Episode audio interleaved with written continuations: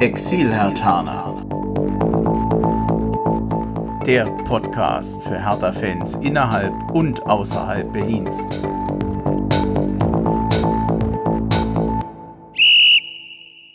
Ja, hallo Hertha-Fans. In Berlin, in Brandenburg oder weiter weg, hallo Exil-Hertaner. Ich bin Bremchen und ich begrüße euch zur 20. Folge des Exil-Hertaner Podcasts. Auch ja, wie immer, auch heute geht es natürlich wieder um Hertha BSC, seine Fans und diejenigen, die als Exilhartaner jenseits von Berlin und Brandenburg leben. Ja, und in diesem Sinne begrüße ich ganz herzlich den Joachim, der heute via Skype aus München zugeschaltet ist. Haue nach München. Ja, hallo Andi, Haue hier von München nach Frankfurt. Ja. Kannst mich aber auch gerne Jojo nennen. Jojo, okay. Ja. Mal gucken, ob mir das gelingt. Ich gebe mein Bestes. Ähm, das Spiel gegen die Bayern, das war ja, sagen wir mal, spannend, mehr spannend als hochklassig. Wechselbad der Gefühle ist denn dein Puls nach dem Spiel gestern schon wieder halbwegs auf Normalniveau. Ich habe ein bisschen gebraucht. Äh, kann ich nur bestätigen, das war ja sehr nervenaufreibend, insbesondere dann die Schlussphase. Ähm, von daher äh, ich habe zu Hause ein bisschen gebraucht, bis ich runtergekommen bin. Jetzt so im Nachgang bin ich aber ganz froh dabei gewesen zu sein, weil es war wirklich trotz vielleicht des Niveaus, was nicht so hoch war, ein interessantes Spiel und ich hätte es echt bereut, nicht dabei gewesen sein zu können. Ich kann mich erinnern, als wir am Dienstag unsere Technikprobe hatten, da hattest du ja gesagt, ah, nach dem Pokalspiel vielleicht ist auch mehr drin und es wird doch ein Sieg. Zur Halbzeit sah es ja fast danach aus, aber ich muss sagen, ich bin mit dem Unentschieden zufrieden. Ja, kann ich auch das bestätigen. Völlig zufrieden. Ähm, es hätte ja auch noch in die andere Richtung zum Ende hin, war doch der Druck sehr, sehr hoch durch diese vielen Ecken. Ähm, hätte es auch anders ausgehen können. Letztendlich unterm Strich vollkommen zufrieden. Wir haben mal wieder nicht gegen die Bayern verloren. Und vielleicht wird es ja auch wie letztes Jahr eine Saison, wo wir gar nicht gegen sie verlieren und zu Hause das Ganze dann richten und gegen die Bayern gewinnen. Ja, wir sind Angstgegner. Ich kann damit ganz gut leben. Ja ich stelle ja hier beim Exilhatana Podcast, ich gebe zu, manchmal etwas ähnliche Fragen und natürlich ist auch der erste Gedanke bei dir, wenn ein Hertha-Fan in München lebt, wie kommt das denn, wie kommst denn zu dieser Konstellation? Wo kommst du denn her und was hat dich vielleicht nach München verschlagen? Warum bist du denn Hertha-Fan dort? Okay, muss ich ein klein bisschen ausholen, aber keine Angst, wird jetzt keine halbstündige Rede. Also, ähm, zu mir selber bin jetzt 53, komme aus dem Stamme aus dem Saarland, gebürtig, habe dort den ganze, meine ganze Jugend durch Selbstfußball gespielt, wenn es auch nur auf dem, Hart, auf dem äh, Aschenplatz äh, in der Kreisliga war. Ähm, beruflich hat es mich dann 1997 äh, nach Berlin verschlagen und zufälligerweise ist in dem Jahr ja auch Hertha aufgestiegen in die Liga. Und über einen Radiosender äh, habe ich dann tatsächlich auch zwei Karten gewonnen und war somit das erste Mal im Olympiastadion. Total beeindruckt von dem super Stadion, nette Leute um mich rum. Und ähm, von da an ging ich sporadisch öfters mal dahin. Und ähm, ja, zwei Jahre später, ich hatte meine Leute gefunden im Blog, habe ich mich auch zur Mitgliedschaft entschieden bei Hertha BSC, bin auch zur Mitgliederversammlung gegangen. Und von da an war das Fieber nicht mehr zu stoppen. Dann war ich auch Champions League-Saison. Und ja, dann bin ich immer mehr reingewachsen, habe auch dann aktiv, selbst war auch, äh, war auch aktiv dann, im Fanhaus habe ich mitgewirkt, äh, habe also öfters mal auf der Geschäftsstelle Zeit verbracht. Und jo, lief soweit bis 2013. da äh, hat sich das beruflich bei mir leider verändert. Und somit musste ich nach, musste ich nach einer Alternative suchen und über einen Schulfreund bin ich dann nach München gekommen und äh, hatte zu dem Zeitpunkt hatte sich die alte Dame frisch gegründet, habe von denen gehört, bin zu denen und so hat sich dann gleich die äh, Verbundenheit äh, zu Hertha weiter äh, fortgesetzt und die ist bis nachhin, bis, bis heute auch ungebrochen. Das ist so die Kurzfassung.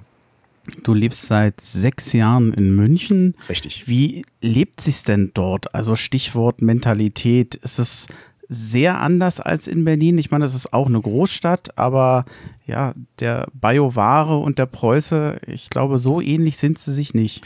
Nein, überhaupt nicht, musste ich auch feststellen. Äh, sind zwei, ich würde mal sagen, völlig verschiedene Welten und äh, es ist ja auch allgemein bekannt, dass äh, sich äh, die Preußen oder der, Bio, der Bioware nicht so unbedingt auf einer Wellenlänge befinden. Jetzt stamme ich ja, wie ich vorhin kurz erwähnt habe, aus dem Saarland. Das heißt, ich komme an und für sich mit der Mentalität äh, der Bayern doch äh, besser zurecht. Ich fühle mich hier wohl. Es ist ein, ist ein anständiger Umgang miteinander. Es ist gar nicht so sehr die Großstadt. sollte man nie meinen, aber es ist doch alles wesentlich kleiner im Vergleich zu Berlin, nicht ganz so hektisch. Man hat hier viel Tradition und geht respektvoll miteinander um und es lässt sich hier leben. Man kann sich gut gehen lassen, allerdings hat man nicht diese rund um die Uhr 24 Stunden Möglichkeiten wie in Berlin. Da ja, muss, Entschuldigung, da muss man sich einfach mal anpassen. Stimmt es, dass die Biergärten schöner sind? Deutlich mehr und deutlich schöner und überhaupt und alles. Das ist toll. Auf der anderen Seite um 23 äh, Uhr Schluss. Ja, da ist halt Berlin rund um die Uhr offen. Aber Richtig. das werden wir jetzt neidlos anerkennen, dass es in München schöne Biergärten gibt. Das kriege ich gerade noch so hin. Wunderschöne, teilweise auch am See gelegen und große und bekannte und auch weniger versteckte, kleinere. Es gibt eigentlich keine Ecke in München, wo nicht irgendwo ein Mini-Biergarten aufgebaut ist. Also es ist schon toll. Und die Gläser sind größer. Ich sage das, weil wahrscheinlich im nächsten Monat gibt es eine Folge aus Köln. Ja. Da, wer Kölsch kennt und die Kölschgläser, der fühlt sich in München wahrscheinlich wohler. Genau. Wobei ich einem äh, Neuling empfehlen sollte, äh, dass er sich nicht unbedingt gleich an einer Maß vergreift, weil es ist halt doch ein Liter und man ist es nicht gewohnt, das so wegzutrinken, äh, ohne dass das Bier vorher schal wird. Es sei denn, er hat einen Riesendurst mitgebracht. Äh, und auf Ex würde ich auch nicht empfehlen. Das kann zu Verwirrungen in den Hirnwindungen führen. Das steigt im Kopf, ja. ja. So als Fan von Hertha BSC, gibt es ein Spiel, wo du sagen würdest, da denkst du sehr gerne zurück oder eher sehr ungerne zurück? Oder fällt dir da nichts Spezielles ein? Nein, ich habe da zwei Beispiele, sowohl im Positiven als auch im Negativen. Das Positive, weil es einfach historisch ist. Ich war äh, am 23. November 99 beim berühmt-berüchtigten Nebelspiel zwischen Hertha BSC und dem FC Barcelona. Damals noch mit Pep Guardiola als Spieler, Figo, Luis van Gaal als Trainer. 60.000 waren im Stadion und wir haben einfach nichts gesehen. Das Tor von das Ausgleichstor von Michalke konnte man gerade noch so erahnen, weil ich damals im Block 32 saß. Aber ansonsten, das war, das war was Einmaliges, weil ähm, wir mussten uns in den Rängen dann selbst bespaßen. Das hat auch funktioniert. Ne?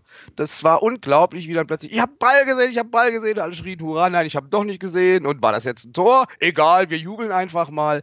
Also es war eine absolute Selbstbespaßung. Den Leuten hat es gefallen, obwohl wir absolut nichts gesehen haben. Äh, hätte nie stattfinden dürfen, dieses Spiel. Aber es war es wert, dort gewesen zu sein. Ein einmaliges Erlebnis. Ähm, dann das Gegenstück, das habe ich allerdings nur am Fernsehen verfolgt, aber äh, auch ein Teil der Hertha-Geschichte, das äh, Spiel im Mai 2012, am 15., äh, das Relegationsrückspiel in äh, Düsseldorf. Äh, ist ja hinlänglich bekannt und was da an Dramen alles abgelaufen ist, das ist mir so ein bisschen negativ in Erinnerung geblieben, mit den ganzen Umständen, mit dem Hiccup, mit allem, was danach noch gekommen ist ja, denke ich immer noch ein bisschen ungern dran und so toll das Lied von den Toten Hosen an Tagen wie diesen auch ist, sobald das Lied gespielt wird, kommt wieder diese Erinnerung hoch. Also, ja, ähm, und außerhalb der Hertha habe es dann noch ein Ergebnis, äh, was Schönes gegeben. Ich durfte in der äh, Vorrunde bei der WM 2006 äh, hatte ich tatsächlich das Glück, Karten fürs Olympiastadion zu bekommen. Zwar nicht für unsere deutsche Mannschaft, aber das Spiel äh, Schweden gegen Paraguay durfte ich live im Stadion sehen und das ist eine völlig andere Welt. Kann ich nur jedem empfehlen, wenn er mal zu einer Weltmeisterschaft fahren möchte, soll er hin. Das ist eine ganz andere Art von Fußball. Ein großes, ein Riesenfest. Toll. Kann man nur, also besser geht nicht. Nicht vergleichbar mit professionell Champions League und ähnlich. Ist ganz anders. Ist einfach nur toll. Ja, ich will dich nicht ärgern, aber ich hatte, ich, ich kann das nur bestätigen, wobei ich das besondere Glück hatte, dass ich damals bei dem WM-Spiel Deutschland gegen Argentinien Ach, mit im Stadion sein durfte, was ja mit diesem legendären Elfmeterschießen geendet hat. Ja. Und äh, ich muss zugeben, das bleibt mir jenseits von Hertha BSC natürlich auch noch sehr lange in Erinnerung. Zumal ich auch Glück hatte, dass ich diese Karten bekommen habe, denn das war natürlich auch nicht einfach. Das war wohl in der Tat, ich hatte, wir hatten viele, ich wollte auch hinfahren ähm, weil ich gedacht habe, eventuell gibt es noch irgendwie äh, die Chance, da hinzukommen. Es hieß von allen Seiten, du kriegst keine Karten mehr. Und wir haben uns dann entschlossen, das in einem, ja, Lokal in Berlin uns anzuschauen. Eigentlich nicht weit weg davon. Es war schon schade, bei dem tollen Spiel nicht live vor Ort gewesen zu sein. Da muss ich dich beglückwünschen. Super. Toll, dass du dabei warst. Die Du als Fan bist ja dann in München nachher noch weitergegangen. Du hast ja den Kontakt zum OFC Alte Dame München schon erwähnt, mhm. hast dann aber selber noch einen OFC gegründet, nämlich die Hertha Freunde München 1892. Ja. Äh, wie kam denn die Idee dazu? Oder was, was war die Motivation? Ja, die Motivation war die, also ich war erstmal froh, überhaupt den Hertha-Fanclub zu finden und bin ja, der war ja gerade auch in der Gründung erst, es waren ja nur drei, vier Leute, fünf Leute, als ich damals dazugestoßen bin. Und äh, äh, da habe ich mir auch äh, viel Aktivitäten äh, erhofft, ähm, also nicht nur Auswärtsfahrten, sondern dass man auch irgendwie öfters mal ähm, was macht, halt im Verein und äh, auch Öffentlichkeitsarbeit und habe das zwei Jahre lang auch mitgemacht, aber mir war das damals zu wenig. Also ähm, es hat sich nicht so ergeben, dass man da wirklich aktiv nach außen geht, weil ich ja bis heute der festen Überzeugung bin, dass eine feste äh, Größe an Hertha-Fans sich hier auch in München befindet. Das ist durchaus dreistellig bin ich mir heute noch ganz sicher, dass es mehr, dass es ein bis 200 oder noch mehr sein können Menschen hier in München.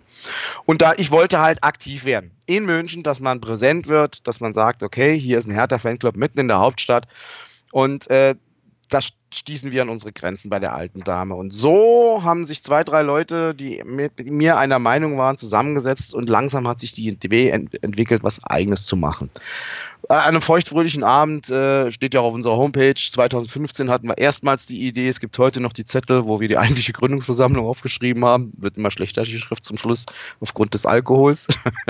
und es hat dann aber noch ein gutes anderthalb Jahr gedauert, bis wir uns kurz nach Weihnachten 2016 wirklich mit äh, drei Leuten zusammengesetzt haben. Gut, damals waren wir vier, aber letztendlich mit den drei Leuten zusammengesetzt haben, uns gegründet haben. Und ein halbes Jahr später wurden wir offizieller Fanclub und unsere Intention ist nach wie vor, ähm, halt auch öffentlich wirksam zu arbeiten, dass die Leute wissen, hier in der Gegend gibt es eine offizielle Vertretung von Hertha. Wir wollen auch viel im Verein machen, äh, präsent sein, in den nächsten Jahren auch sozial uns noch vernetzen, also auch sozial aktiv werden in der Stadt und einfach ein gutes Bild als Fanclub im Namen von Hertha BSC nach außen hier in München verkaufen. Wie sieht es denn aus? Äh, weil als OFC bekommt man eine gewisse Unterstützung durch die Fanbetreuung.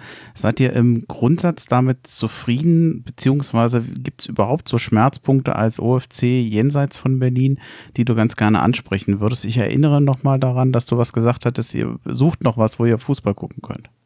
Genau. Ähm, also es ist natürlich, kann man sich vorstellen, dass es in München nicht einfach ist, äh, Gastronomie zu finden, die äh, an einem Spieltag, insbesondere wenn Bayern spielt, äh, ein volles Hertha-Spiel in voller Länge zu übertragen. Äh, ist nicht so einfach. Von daher suchen wir aufgrund unserer Größe, wir sind ja jetzt nicht so groß aktuell, äh, haben jetzt 13 Mitglieder, ganz topfrisch, ähm, suchen wir einen kleinen Laden oder eine kleine Gastronomie, wo wir wirklich sagen können, das wird unser Heim, wo wir wirklich äh, jedes Spiel dann schauen, wenn wir nicht selber auswärts fahren. Also jede Woche dort vor Ort sind äh, und als feste Station, damit auch äh, welche, die jetzt vielleicht nicht im Fanclub sind, aber vorbeischauen möchten, dann auch genau wissen, wo sie hinkommen können. Ich veröffentliche das zwar immer vor dem Spieltag, wo wir uns treffen, aber das ist halt von Mal zu Mal unterschiedlich. In Sachen Fanbetreuung, ja, läuft eigentlich ganz gut. Also mit dem Ticketing alles super, kein Thema. Ich kenne ja auch viele der Kollegen schon über die Jahre, die ich in Berlin aktiv war hatte dort ja auch mal einen Fanclub äh, ins Leben gerufen. Und ähm, ja, es gibt ja, also ich bin, muss sagen, ich bin mit der, mit der Zusammenarbeit der Fanbetreuung im Großen und Ganzen sehr zufrieden. Du hattest erwähnt, dass ihr habt in letzter Zeit ja einige Mitglieder äh, verloren, die haben den OFC verlassen, einige Mitglieder sind neu hinzugekommen. Ja. Da gab es Themen, bei denen ihr, sagen wir mal, teilweise nicht so richtig auf einen Nenner gekommen seid. Mhm. Was soll denn jemand mitbringen, der Interesse hat, beim OFC mitzumachen, damit, ich sag mal, es zwischen allen Beteiligten passt? Ja, genau der letzte Satz ist das Entscheidende. Es muss zwischen den Beteiligten passen. Das heißt, wir wollen so eine Art kleine Familie sein, die also ihr großes Herz für Härte entdeckt hat und eben auch das repräsentieren äh, nach außen hin. Und äh, uns ist auch wichtig, vielleicht ein bisschen die Kultur im, im Fanwesen, im Vereinwesen mal ein bisschen positiver zu gestalten. Also wir haben bei uns, ist es sehr wichtig, dass man respektvoll untereinander umgeht, im Verein, auch nach außen hin, auch den Gegnern, den gegnerischen Fans gegenüber. Mein Gott, es geht um Fußball, egal welches Trikotfarbe man jetzt trägt. Also, äh, dass wir da alle einen gepflegten, vernünftigen Umgang miteinander pflegen, viel Spaß miteinander haben und gemeinsam mit dem Hintergedanken Hertha BSC viel, viel schöne Zeit miteinander zu verbringen. Das ist das A und O, der eine mehr, der andere weniger. Wir haben natürlich da auch viele Flexibilität. haben äh, auch verteilt viele, einige Mitglieder in Berlin und im Rest der Republik. Also von daher sind wir sehr offen und es ist einfach beschnuppern, schauen und wenn es passt, dann passt's. Und wenn nicht, dann eben nicht. In ja. diesem Sinne, man kann euch erreichen erstmal über die eigene Homepage. Ja. Die werde ich verlinken an diesem Podcast. Das ist www.hfm1892.de. Da sind auch deine Kontaktdaten dabei. Ja. Äh, also das ist einfach dich zu erreichen. Und äh, wer das noch über Facebook machen kann ähm, oder möchte, der kann das auch dort tun. Auch diesen Link werde ich dann noch an diese Podcast-Folge ranhängen. Sehr schön. Äh, es sei denn, ich habe noch irgendwas vergessen. Aber ich glaube, das war so das Wesentliche. Nö, richtig? das ist so das Wesentliche. Erreichbar sind wir fast immer über die sozialen Netzwerke, über die Medien. Das ist also kein Thema. Und ähm, von daher einfach bei uns vorbei, einfach mal melden und äh, WhatsAppen, schreiben, was auch immer. Und dann entsteht ein schneller erster Kontakt und dann trifft man sich. Mhm dann würde ich schon gerne, ich merke schon, so ein bisschen über meine gefühlte Zeitplanung sind wir hinaus, aber vielleicht ist es, ist es eine ganz gute Möglichkeit, bei den nächsten Punkten ein bisschen das aufs Wesentliche zu bringen. Es gibt ja bei mir einen Punkt, den ich mal so gerne auch Chronistenpflichten nenne. Die letzte Folge des Exilhataner Podcasts, die haben wir am 28. Juli aufgenommen. Mhm. Da waren einige Testspiele dazwischen. Ich will nur erwähnen, das Testspiel am 31. Juli gegen West Ham United. Das ging 3 zu 5 verloren. Dann war am 1. August das Trainingslager in Stegersbach ver äh, verändert, ist auch schön beendet. Und am 1. August am gleichen Tag hat Hertha BSC Dodi Luke Bacchio für 20 Millionen Euro verpflichtet.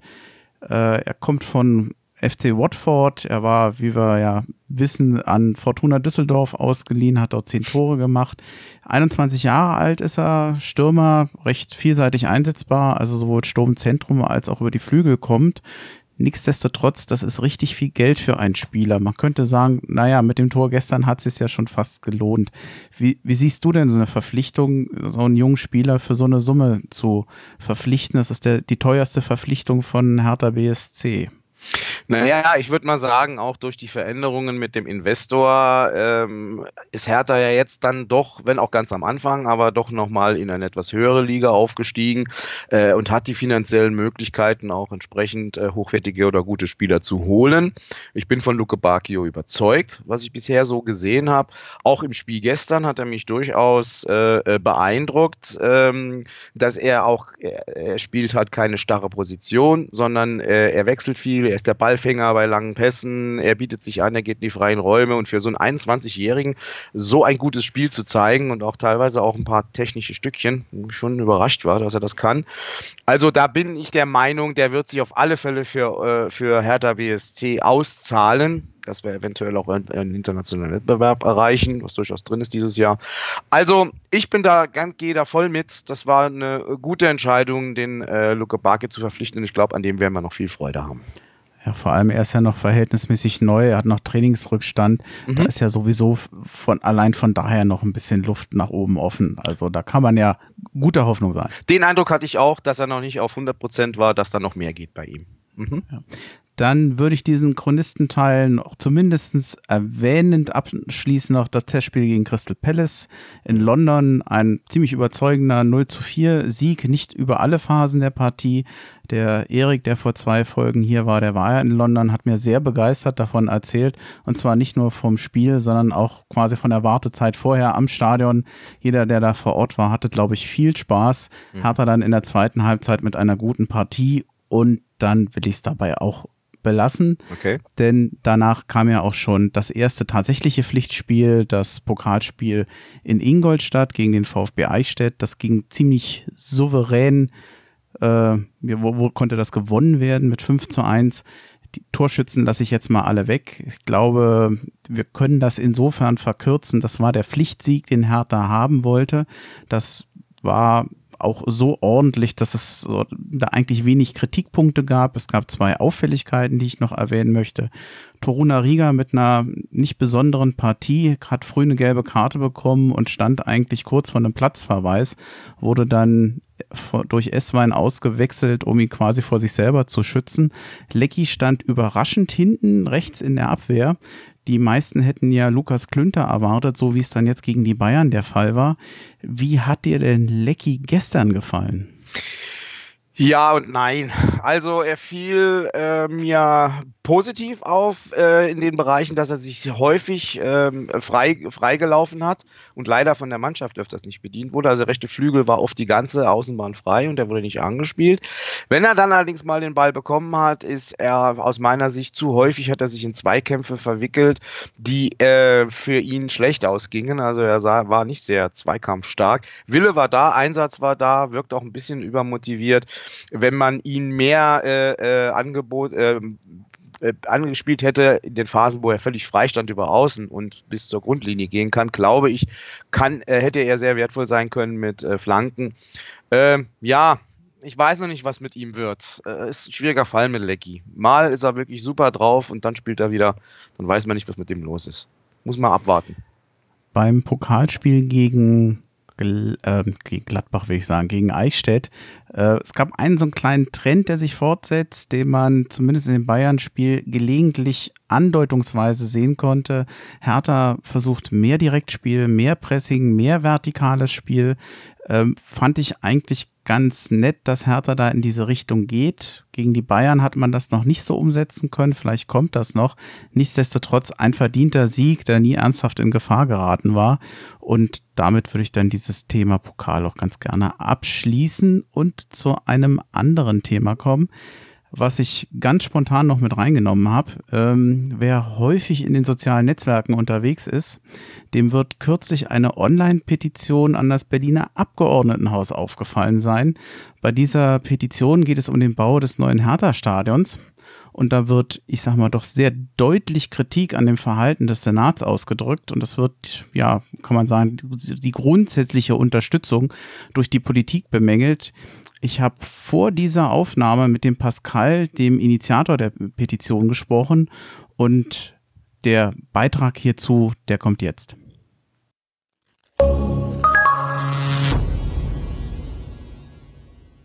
So, hallo Pascal in Berlin. Hallo Andreas. Ja, an der Stelle erstmal vorab vielen Dank, dass du so spontan mitmachst. Wir haben gestern erst zum ersten Mal miteinander telefoniert, finde ich sehr nett, dass du dich auf äh, ja, mich quasi heute einlässt. Äh, sehr gerne. So oft mit Podcast machst du ja wahrscheinlich auch noch nichts, aber umso netter finde ich das. Ja, ist mein erstes Mal. Ja, äh, vor allem, wir haben so halbwegs die Technikprobleme in den Griff bekommen.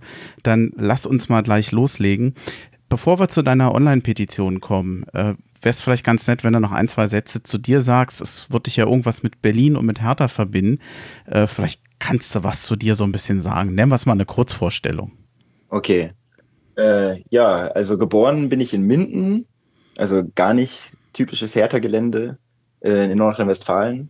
Ähm, bin mit acht 1999 nach Berlin gekommen. Und das war natürlich auch ein sehr spannendes Jahr dann so für Hertha, Champions League, ähm, ja, große Zeiten, da ist man mit acht natürlich dann auch sehr, sehr schnell dabei. Wir sind dann aus dem Ausland auch hergekommen. Das war dann also auch quasi meine erste, mein erster Berührungspunkt mit der Bundesliga und dann war es eigentlich auch schon um mich geschehen und ähm, ja, seitdem sehr aktives, sehr, sehr aktiver Hertha-Fan, ähm, Mitglied, seitdem ich es mir leisten kann äh, und regelmäßig im Stadion, zumindest wenn ich auch in Berlin bin. Und jetzt wohne ich auch wieder hier, das heißt, äh, versuche schon fast jedes Hertha-Spiel dann auch im Stadion zu sehen. Ja. Ähm, ja. Genau. du hast äh, kürzlich eine Online-Petition gestartet. Das ist ja jetzt auch der Grund, warum ich dich angesprochen habe, was ja erstmal grundsätzlich sehr, sehr ungewöhnlich ist. Es ist gerichtet an das Abgeordnetenhaus von Berlin. Und das, du hast das Ganze gestartet mit dem Namen Schluss mit der Hinhaltetaktik Neues Stadion für Hertha BSC. Jetzt wäre natürlich die Frage, ich gehe mal davon aus, dass du normalerweise Online-Petitionen auch nicht jeden Tag machst. Wie kam es denn zu dem Entschluss, das zu machen? Was war denn in dem Moment deine Motivation? Ich lese immer aus dem Text so ein bisschen Frust und Ärger heraus. Ähm, stimmt, ist da was dran? Ja, also es ist tatsächlich auch das erste Mal, dass ich eine Petition äh, geschrieben habe. Und das kam so eigentlich als sehr spontaner Entschluss.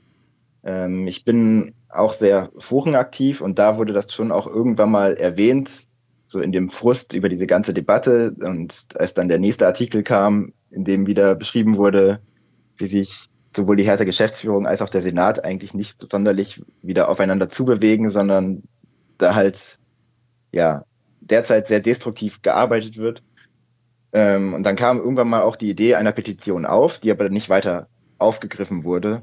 Und äh, ich habe vorgestern, war das vorgestern, ja, ähm, dann, nachdem ich wieder in einen Artikel gelesen habe, in dem es wieder darum ging, hier Standort Tegel, äh, wie der Senator auf Zeit spielt und im Grunde auch kein Interesse hat, das weiter zu verfolgen und der Standort ja eigentlich auch von Anfang an zum Scheitern verurteilt war, weil er im Grunde schon verplant ist.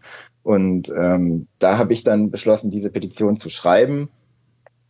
Und genau, die, die habe ich dann nachmittags äh, veröffentlicht und ist ja auch äh, erstaunlich gut dann angekommen, womit ich nicht unbedingt gerechnet hätte. Es war eher ein spontaner Entschluss.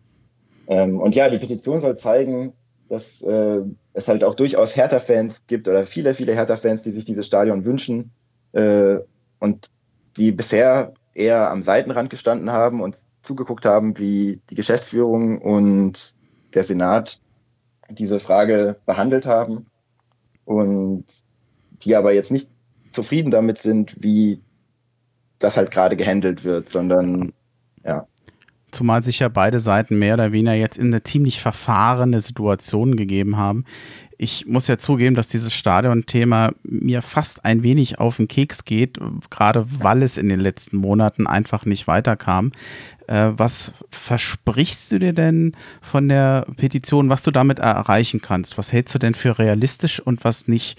Also die Frage wäre ja, es ist ja verhältnismäßig direkt an den Senat adressiert. Glaubst du, dass wenn du genug Stimmen bekommst, sich beim Senat was ändert? Oder ist es vielleicht mehr überhaupt erstmal so dieses Impuls setzen oder eine Reaktion in der Öffentlichkeit mal zu geben, an der es ja, wie ich finde, bisher doch ziemlich fehlt? Ja, ja, eher letzteres. Also ich glaube, äh, sollte dieses Quorum von 11.000 Unterzeichnern aus Berlin erreicht werden, äh, dann würde diese Petition ja ins Abgeordnetenhaus gehen und die müssten sich damit befassen. Aber ich glaube nicht, dass das das eigentliche äh, ist, was diese Petition ausmachen könnte, sondern ich glaube vielmehr, dass das halt ja so einen Impuls geben kann und ein bisschen auch Aufmerksamkeit auf dieses Thema. Es gibt ja auch durchaus viele Berliner, die mit Hertha nicht viel am Hut haben ähm, und die in dieser Stadionfrage vielleicht eher gleichgültig sind oder ähm, ja aktuell keine große Meinung dazu haben oder einfach sich nicht dazu informiert haben. Und, Etwas äh, teilnahmslos könnte man genau. sagen. Genau. Und ich glaube, auch darauf setzt der Senat ein bisschen, dass letzten Endes es den vielen Berlinern diese Stadionfrage einfach nicht so wichtig ist, wie sie vielen Hertanern ja eigentlich ist. Und äh, das lädt den Senat auch ein bisschen dazu ein, halt auf diese auf Zeit zu spielen. Ähm, und ja, der Mietvertrag geht bis 2025. Danach möchte Hertha ein eigenes Stadion haben. Und je näher dieser Termin rückt, desto unwahrscheinlicher wird es, dass dieses Stadion bis dahin ja steht. Und äh, das spielt den Senat, der aus teilweise nachvollziehbaren Gründen jetzt nicht ein primäres Interesse daran hat, Hertha aus dem Olympiastadion zu lassen, ja, ein bisschen in die Karten. Und ähm, mir wäre ja wichtig, dass halt, ja, um zu zeigen, dass äh, es in Berlin viele, viele Leute gibt, die halt dieses Stadion wollen äh, und die den Senat äh, ja, dazu auffordern, wieder aktiver zu werden in dieser Frage und halt wirklich konstruktiv mit Hertha an einer Lösung zu ja, nach einer Lösung zu suchen. Äh, und ich glaube, mit dem richtigen politischen Willen wäre da auch wirklich äh, ja, mehr machbar. Äh, das ja, Hertha, daran, ja, hm. Entschuldigung. Da, daran scheint es ja auch offensichtlich zu fehlen. Genau. Man, man merkt das ja ich, ich hoffe, ich habe dich jetzt nicht zu, zu unhöflich unterbrochen, aber ich würde noch ganz gerne auf was anderes raus. Wir haben äh, im Vorgespräch ja auch schon drüber ähm, gesprochen. Dein Text ist ja im Grundsatz erstmal auch eine, eine Befürwortung des Stadionbaus an sich. Es gibt natürlich auch das ein oder andere äh, kritische Thema oder vielleicht ein kritisches Thema, was noch später vielleicht mal auftauchen kann. Du hattest, äh, das, ich hoffe, ich fasse das jetzt nicht zu sehr für dich zusammen, ja durchaus gesagt, naja, du bist dem jetzt nicht insgesamt unkritisch. Du hast ja auch Sachen gesehen, wie dass Ticketpreise irgendwann stimmen müssen, dass es richtig organisiert ist. Also das ist nicht bedingungslos dafür, aber du meintest ja auch, was später mal kommt und was später zu klären ist, kannst du jetzt noch nicht bestimmen. Wer jetzt denkt, dass du jetzt ohne jede Kritik diesem Stadionbau befürwortest, befürwortest. Ich glaube, das war es auch nicht. Nee, Stimmt genau. das also, in etwas? Also ich bin schon also sehr für einen Stadionbau und ich würde mich freuen, wenn Hertha eines Tages in einer reinen Fußballarena in Berlin spielen könnte. Dass da natürlich noch viele Fragen auch ungeklärt sind, äh, die vom Standort äh, bis zur Finanzierung äh, und vielen weiteren Aspekten ja weiterreichen. Das ist sicherlich richtig und das sind Sachen, die noch geklärt werden müssen. Ähm, aber um diese Fragen zu beantworten, würde es sehr helfen, wenn Senat und Geschäftsführung endlich wieder konstruktiv zusammenarbeiten. Ähm, ich glaube, Berlin ist groß. Berlin, ja, auch wenn die Mietfrage äh, auch eine große ist, äh, Berlin hat trotzdem Möglichkeiten, wenn es äh, denn möchte, dieses Stadion zu bauen. Ähm, und, da, und, und danach, also sollte, wenn man sich auf eine erstmal grundlegende Lösung geeinigt hat, werden sicherlich andere Fragen auch noch in den Vordergrund rücken, die aber, glaube ich, nicht unlösbar sind, sondern das äh, äh, sollte dann, ja, also das, das, da bin ich dann eigentlich optimistisch, dass das auch gelöst werden kann. Und ähm, ja, ganz wichtig ist dann halt erst einmal, dass äh, wirklich auch alle Beteiligten einsehen, dass es zu dieser, also zu einem Stadionbau kommen wird, kommen soll äh, und dann kann man zusammen daran arbeiten, ja, wie machen wir das, wo machen wir das, äh, ja. Das und war so fast, fast so ein schönes Schlusswort, dass ich fast schon gar nichts mehr zum Stadion bauen will, weil das ist ja eigentlich schon ziemlich auf den Punkt gebracht. Dann stelle ich eine Frage noch losgelöst vom Olympiastadion. Ähm, das Bayern-Spiel haben wir jetzt hinter uns. Ein 1-1. Ja bring's mal auf den Punkt. Ich bin damit zufrieden und freue mich. Geht's dir ganz anders oder 1, 2, 2. Wie siehst du es? Äh, äh Habe ich 1-1 gesagt? Du hast 1-1 gesagt. Das ist auch schön. Ich halbiere immer die Ergebnisse. Nee, 2-2 natürlich. Sorry, mein Fehler. ähm, ja, war, ähm, also ich bin mit dem Punkt sehr zufrieden. Ähm, ja, wir hatten ja im Vorgespräch auch schon ein bisschen darüber geredet, äh, über die unsere Erwartungen an das Spiel und ich hatte mir eigentlich, also von einer Klatsche bis ja, zu der absoluten Überraschung alles vorstellen können. Also ich bin eigentlich auch sehr neugierig geworden durch äh, Jovic und äh, die Arbeit an der Vorbereitung und bin eigentlich auch, auch, ja recht optimistisch für die kommende Saison. Aber wie man dann mit äh, einem Auswärtsspiel in München startet, das weiß man halt dann letzten Endes doch nicht.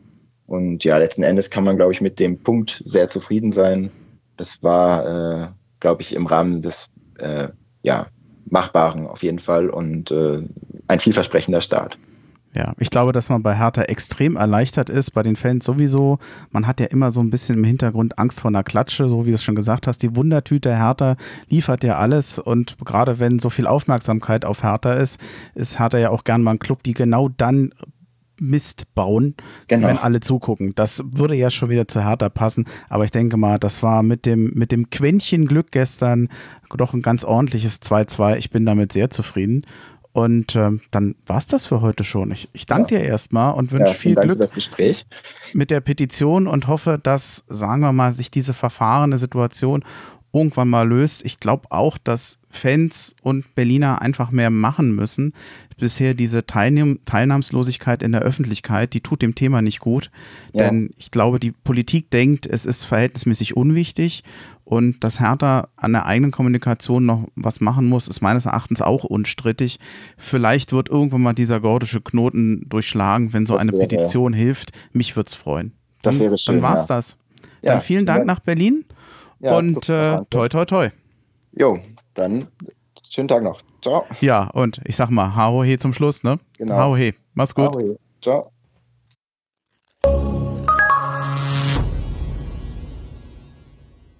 So, das war der Beitrag. Ich habe den, wie gesagt, vor dieser Aufnahme mit dem äh, Pascal noch besprochen oder wir hatten da vorher über Skype auch Kontakt.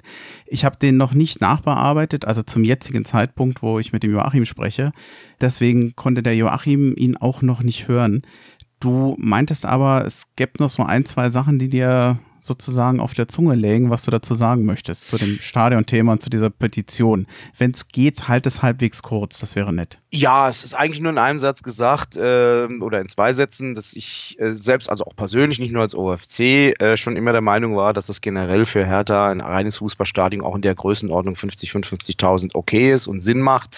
Und ähm, als OFC sehen wir das ähnlich und deshalb unter unterstützen wir diese Maßnahme und werden das jetzt heute oder morgen dann auch bei uns verlinken auf der Homepage und bei Facebook, dass man an dieser Petition teilnehmen kann. Ansonsten kann ich ja noch nichts sagen zu den Äußerungen im Detail, weil ich das halt noch nicht gehört habe. Mhm. Ja, dann können wir ja schon endlich zu dem Spiel kommen, auf das du wahrscheinlich im Vorfeld auch hingefiebert hast, wobei ich es eigentlich sagen muss, Seit fast 42 Jahren hat Hertha nicht mehr in München gewonnen. Der letzte Sieg war am 29. Oktober 1977. Da war ich sieben Jahre alt und ich darf verraten, ich bin heute deutlich älter als sieben. Ähm, was äh, bringt einen eigentlich noch als Fan dazu, trotzdem noch nach München zu gehen? Okay, du wohnst in München, aber hat man nicht manchmal überhaupt gar keine Lust mehr, sich diese Spiele anzugucken, wenn man weiß, da passiert wahrscheinlich nichts und wenn man Pech hat, kriegt man noch auf den Deckel. Stört dich das nicht? Nein, überhaupt nicht. Insbesondere der Trend der letzten Jahre. Wir haben in den letzten Jahren äh, durch die Bank gut ausgesehen äh, bei den Bayern. Äh, die Hertha hat sich ja auch entwickelt und ist, ja, ich würde so sagen, mittlerweile, wenn ich die letzte Saison nehme, für die Bayern fast zum Angstgegner geworden. Also die haben schon immer Bauchschmerzen, wenn sie gegen uns spielen müssen. Und alleine das zu erleben als Hertha-Fan im Stadion ist es schon wert, dorthin zu gehen. Und in den früheren Jahren war das halt so, naja, sind halt jetzt irgendwelche Blau-Weißen da. Interessiert uns eh nicht. Wir, wir, wir äh, äh, spielen gegen die, gewinnen und fertig ist gut. Das war so die Grundhaltung von der anderen Seite. Mittlerweile wird man dann doch schon beachtet. Und in der U-Bahn entstehen interessante Gespräche. Und ähm, ja, also wurden auch öfters schon mit Respekt äh, äh behandelt, auf die Schulter geklopft, gutes Spiel. Und ähm, ja, also manchmal merkt man, dass die Bayern-Fans dann doch irgendwie so ein bisschen mit sich selber am Hadern sind, weil äh, sie uns eben nicht mehr so einfach schlagen können. Und das zeigt doch, dass die Hertha auch jetzt besser spielt in München und deswegen gehen wir da immer gerne hin. Das ist sowieso unser Highlight. Das ist unser Heimspiel hier. Das ist das Spiel des Jahres, mal abgesehen vom Derby, was jetzt kommen wird. Ähm, das ist unser Spiel des Jahres und da geht man gerne hin, mit Freude hin. Das ist auch immer wieder ein schöner Tag. Es kommen auch Berliner zu uns, Freunde, äh, Mitglieder, auch Freunde, die wir regelmäßig treffen. Das ist immer für uns der Tag, der ist schön. Das ist rundum, das passt. Das ist Ergebnis nicht immer vorrangig. Ja. Vor diesen knapp 42 Jahren waren 18.000 Zuschauer im Stadion. Ja. Kürzlich waren es ein wenig mehr. Es waren nämlich 75.000. Das, die Allianz Arena, die war ausverkauft. Mhm. Es war natürlich jetzt das große Startspiel. Der Bundesliga-Start Hertha ziemlich im Fokus. Ich habe ja immer Angst, dass er dann genau bei solchen Spielen äh, sich von ihrer schlechten Seite präsentieren. Und tatsächlich muss man sagen, dass es natürlich über weite Strecken Hertha durchaus Probleme hatte mit diesem Spiel. Mhm. Also der Ballbesitz war, lag bei etwa 71 zu 29 Prozent für die Bayern, wenn man dem Kicker glauben darf. 12 zu 0 Ecken, 17 zu 6 Torschüsse davon 7 zu 3 Schüsse auf das Tor und äh, Hertha war in wenigen Statistiken vorne.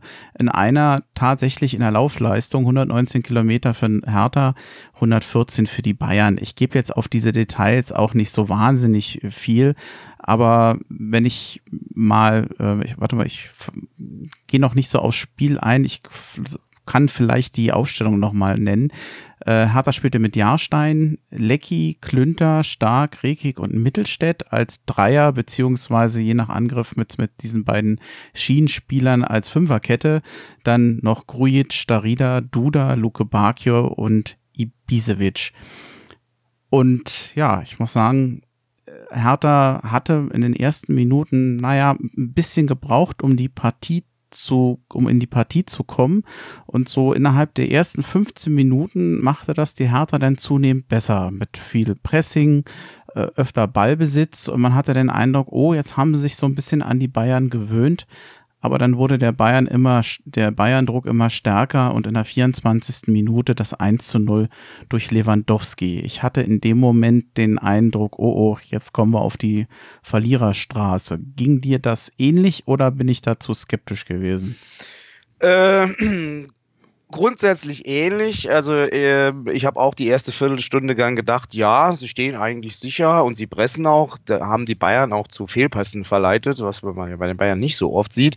Ähm, aber dann äh, hat die Waffe der Bayern gegriffen. Man wusste das im Vorfeld, dass über die Außen, dass beide Außen sehr stark und sehr schnell besetzt sind. Und auf einmal hörte das auf. Ähm, also Mittelstädt kam nicht mehr hinterher auf der linken Seite und auch Glünter am Anfang auf der rechten Seite kam, war einfach zu spät an. Und so ist ja auch das Tor dann über die Außen gefallen.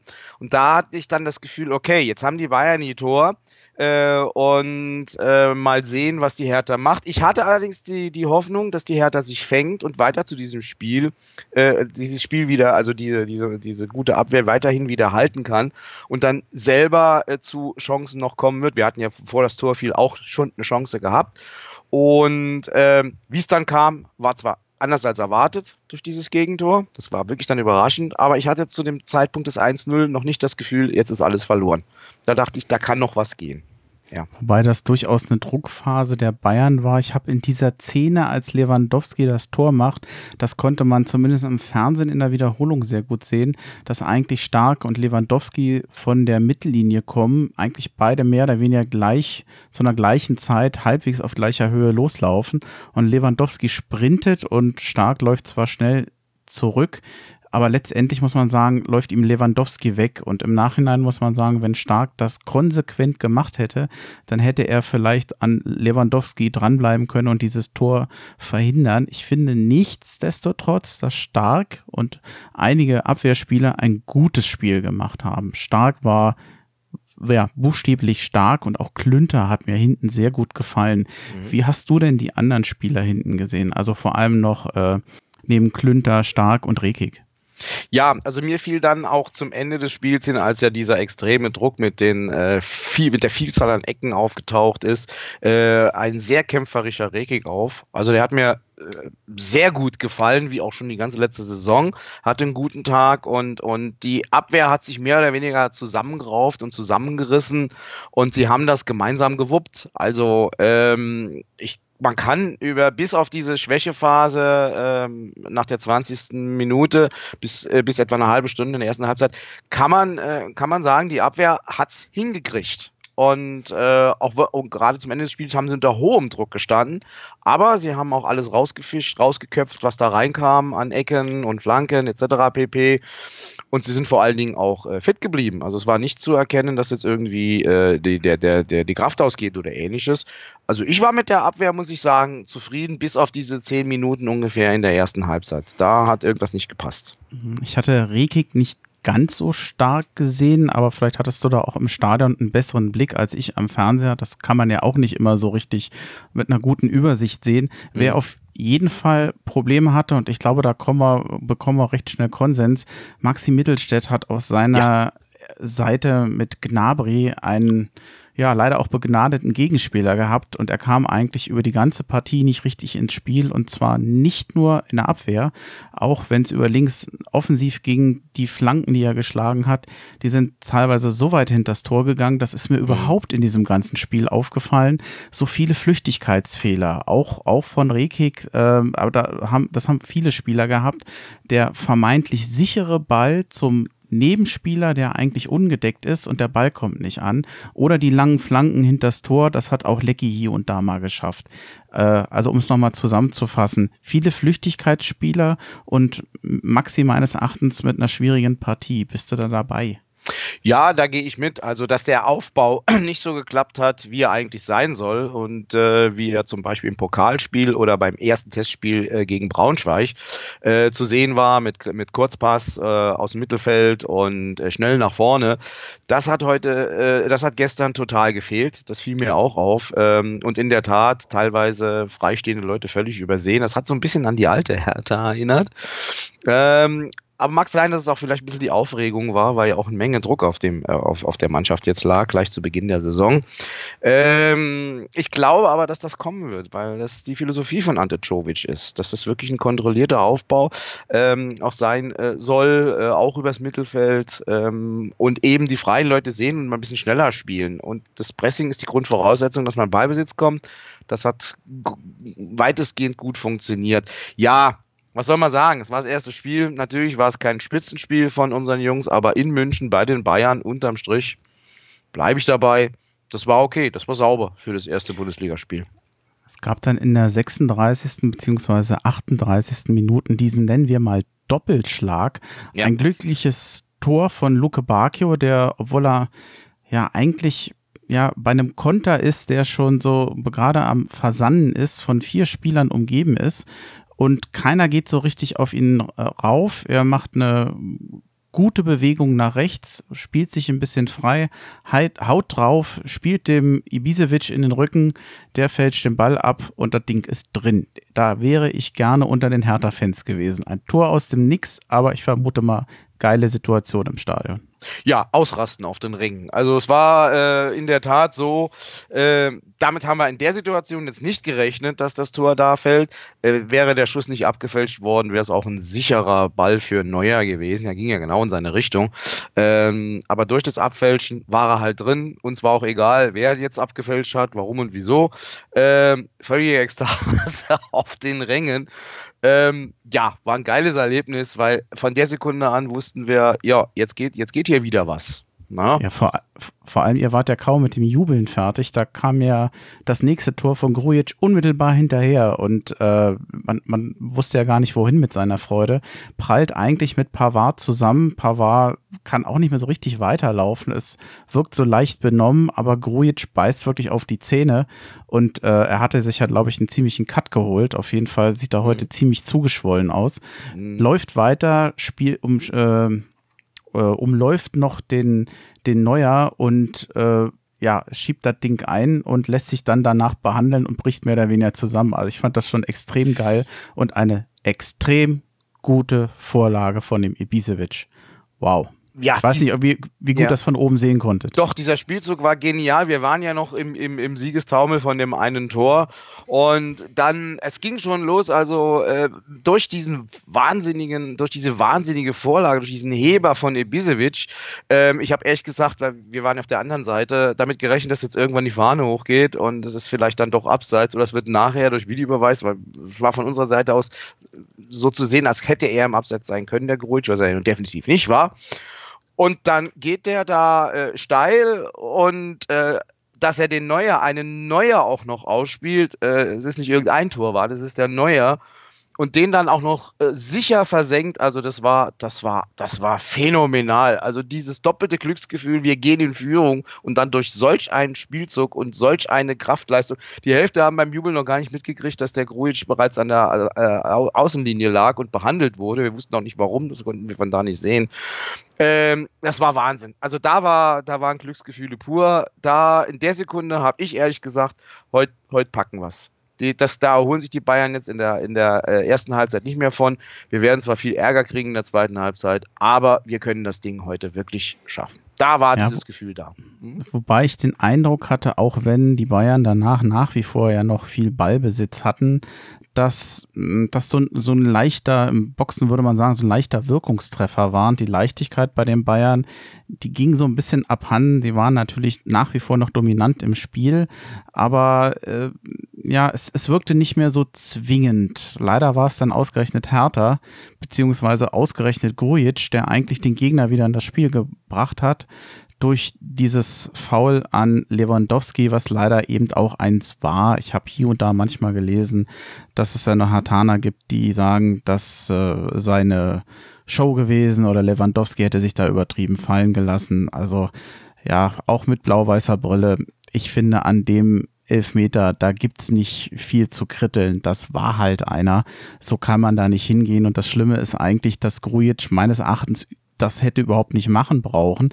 Der Ball war weit weg. Ich weiß nicht, was da zwischen den beiden äh, ja vielleicht verbal vorher noch äh, gelaufen ist, aber schade. Wenn man im Nachhinein bedenkt, dass es dann, die Bayern haben ja kein weiteres Tor geschossen, ein 1 zu 2 hätte sein können. Ibisevic hat sich ja auch aufgeregt, deswegen, ich habe keine Ahnung, was sich Grujic dabei gedacht hat. Schade. Ja, für uns war es eine komische Situation, äh, weil das Einzige, was man gesehen hat, dass bei dem Angriff eben äh, ein, wir konnten es nicht mal erkennen, wer, aber ein äh, Bayern-Spieler im Strafraum kurz lag. Und ähm, das Spiel ging ja auch zwei, drei Minuten weiter, bis dann der Pfiff kam. Äh, und immer noch wussten wir nicht Bescheid. Und dann kam das Drama äh, mit äh, Videobeweis. Äh, es wurde ja von Seiten des DFB eigentlich kommuniziert, dass ab der neuen Saison die Bilder, die Überprüfungsbilder gezeigt werden sollen, dass man auch sieht, was passiert ist. Was geschah war, es wurde nur das Bild angezeigt, Videobeweis, dann war es plötzlich mal Tor, Handtor oder Nicht-Tor oder dann äh, eben Elfmeter, nicht Elfmeter, also die drückten sich da wund, hatten da offensichtlich technische Probleme und bis zum Schluss war nicht klar, was überhaupt passiert ist. Ähm, erst als dann der Pfiff kam und selbst als der Pfiff vom Schiedsrichter kam, wussten noch nicht alle im Block, was ist jetzt passiert, bis man dann gesehen hat, okay, die laufen alle dahin. Das wird ein Elfmeter sein. Das ist, äh, also das war von, von der, von, von, deshalb wussten wir auch nicht, was passiert war und wer was, wer was gemacht hat. Das war ganz schlecht. Das war eine ganz schlechte Kommunikation im Stadion. Kein Mensch wusste so wirklich, was passiert ist. Vielleicht die andere Seite, die Bayern-Seite, die HSV ist ja vor deren Tore passiert. Vielleicht haben die es gesehen. Wir haben jedenfalls nichts gesehen. Schade, denn äh, es an sich, es heißt ja immer, ich glaube DFL-seitig oder DFB-seitig, ich weiß jetzt gar nicht von wegen, wahrscheinlich DFL-seitig, dass man da mehr Transparenz reinbringen will für die Leute im Stadion. Äh, Würde ich jetzt mal so werten, das war gestern nicht der Fall. Das war nicht der Fall. Ich hatte allerdings den Eindruck, sie hatten auch echt technische Probleme. Da hat irgendwas nicht funktioniert. Das war so mein Gefühl. Jetzt hatte Hertha gestern das Glück des Tüchtigen. Ich bin mit dem 1-1 zufrieden und ich glaube, dass Hertha das genug Selbstbewusstsein geben kann für die nächsten Spiele. Am 25. August geht es dann zu Hause gegen Wolfsburg und eine knappe Woche später ist dann das Auswärtsspiel in Gelsenkirchen. Das ist am Samstag, dem 31. August um 15.30 Uhr. Gib mal einen Tipp ab, was erwartet uns? Also, wenn sich Hertha so präsentiert, äh, und wir haben ja nicht 1-1, sondern 2-2 gespielt. Also wir haben ja bei den Bayern tatsächlich erstmal zwei Tore geschossen, äh, was ja auch nicht so, so, so häufig der Fall war, bin ich der Meinung, Wolfsburg ist eine Mannschaft, die liegt eigentlich der Hertha. Wir haben zwar auch schon gegen die mal schon durchaus hoch äh, äh verloren, das war aber unsere solchen Saison, wo wir sowieso nicht so toll gespielt haben. Aber über die Mehrheit der Spiele, auch auswärts in Wolfsburg, war immer was los. Es gab dramatische Spiele mit Tor, nicht gegebenem Tor und was weiß ich nicht alles. Das wird ein Spiel, ich glaube, da kann die Hertha punkten. Bin ich ja fest. Ich weiß jetzt nicht, wie Wolfsburg drauf ist momentan, aber ich glaube, da können wir punkten. Naja, und äh, ach, wir spielen ja zu Hause, wir spielen ja gar nicht in Wolfsburg. Verwechselt jetzt. Ähm, also Heimspiel, denke ich mal, das wuppen wir. Da werden wir gewinnen. Und dann äh, ist ja Gelsenkirchen immer was Besonderes. Ne? Traditionell gesehen schon. Da muss man sehen, äh, ja, auch da, ich habe mich leider noch nicht äh, informiert über den äh, Status, wie Gelsenkirchen zurzeit dasteht. Theoretisch müsste man mit ihnen diese Saison wahrscheinlich wieder rechnen.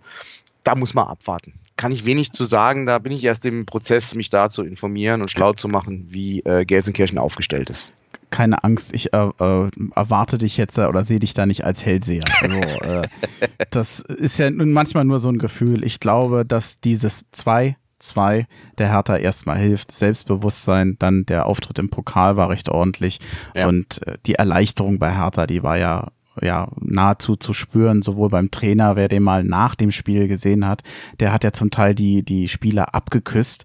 Also das fand ich schon besonders. Mhm.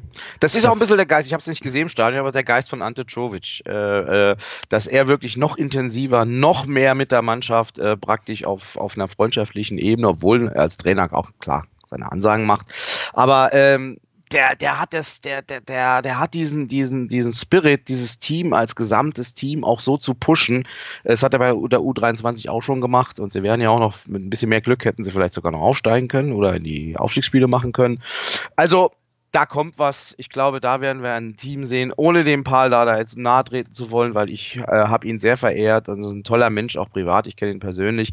Aber da mit dem Ante, er wird's, er wird's, er wird's hinkriegen. Bin ich mir ganz sicher, dass wir eine gute Saison spielen mit Hertha. Ich habe nichts dagegen, wenn es so kommt und ich drücke ihm auch die Daumen. Ich drücke ihm die Daumen und uns die Daumen. Äh, als Fan freue ich mich natürlich auch darauf, dass der, der Verein und sein Trainer erfolgreich sind. Genau. Dann haben wir es geschafft für heute. Puh. ja, vielen Dank. Ja. Äh, ich werde das Ganze nachher nochmal schneiden und nachbereiten müssen. Da habe ich jetzt zwar eigentlich keine Lust drauf, aber das mhm. soll nicht dein Problem oder das Problem der Hörer sein. äh, da muss ich mal gucken. Ich glaube, ich gehe erstmal ein bisschen spazieren draußen. Ich bin jetzt eine Weile zu Hause gewesen. Jetzt wird Zeit, dass ich mal was anderes mache. Und das Schneiden mache ich dann nachher. Ich bedanke mich bei dir. Sehr gerne. Und äh, drück die Daumen für den äh, OFC, für dich selber sowieso. Bleib gesund. Danke. Und dann bleibt mir fast nichts anderes, als einfach zum Schluss nochmal zu sagen, Hahohe. Hahohe, Herr der WSC. So muss sein. Tschüss, Leute. Genau. Ciao. Das Hahohe zum Schluss. Heute von und mit. Hallo, ich bin Carlo. Ich komme ursprünglich aus Berlin-Reinickendorf. Mich hat es vor mittlerweile 13 Jahren aus beruflichen Gründen nach Frankfurt am Main verschlagen. Härter habe ich natürlich die Treue gehalten und das trotz einiger Versuche von Freunden, mich für die Eintracht zu begeistern oder von dem Großvater meiner Frau, der mir die Kickers aus Offenbach schmackhaft machen wollte. Ich versuche Auswärtsspiele von Hertha in der Region hin und wieder live im Stadion zu erleben und falls das nicht klappt, muss eben Sky herhalten. Außerdem bin ich seit längerer Zeit Mitglied im Fanclub Axel Kruse Jugend, eine tolle Truppe, von denen ich auch immer wieder Leute im Stadion treffen kann. HOE und viele Grüße an alle Hertaner.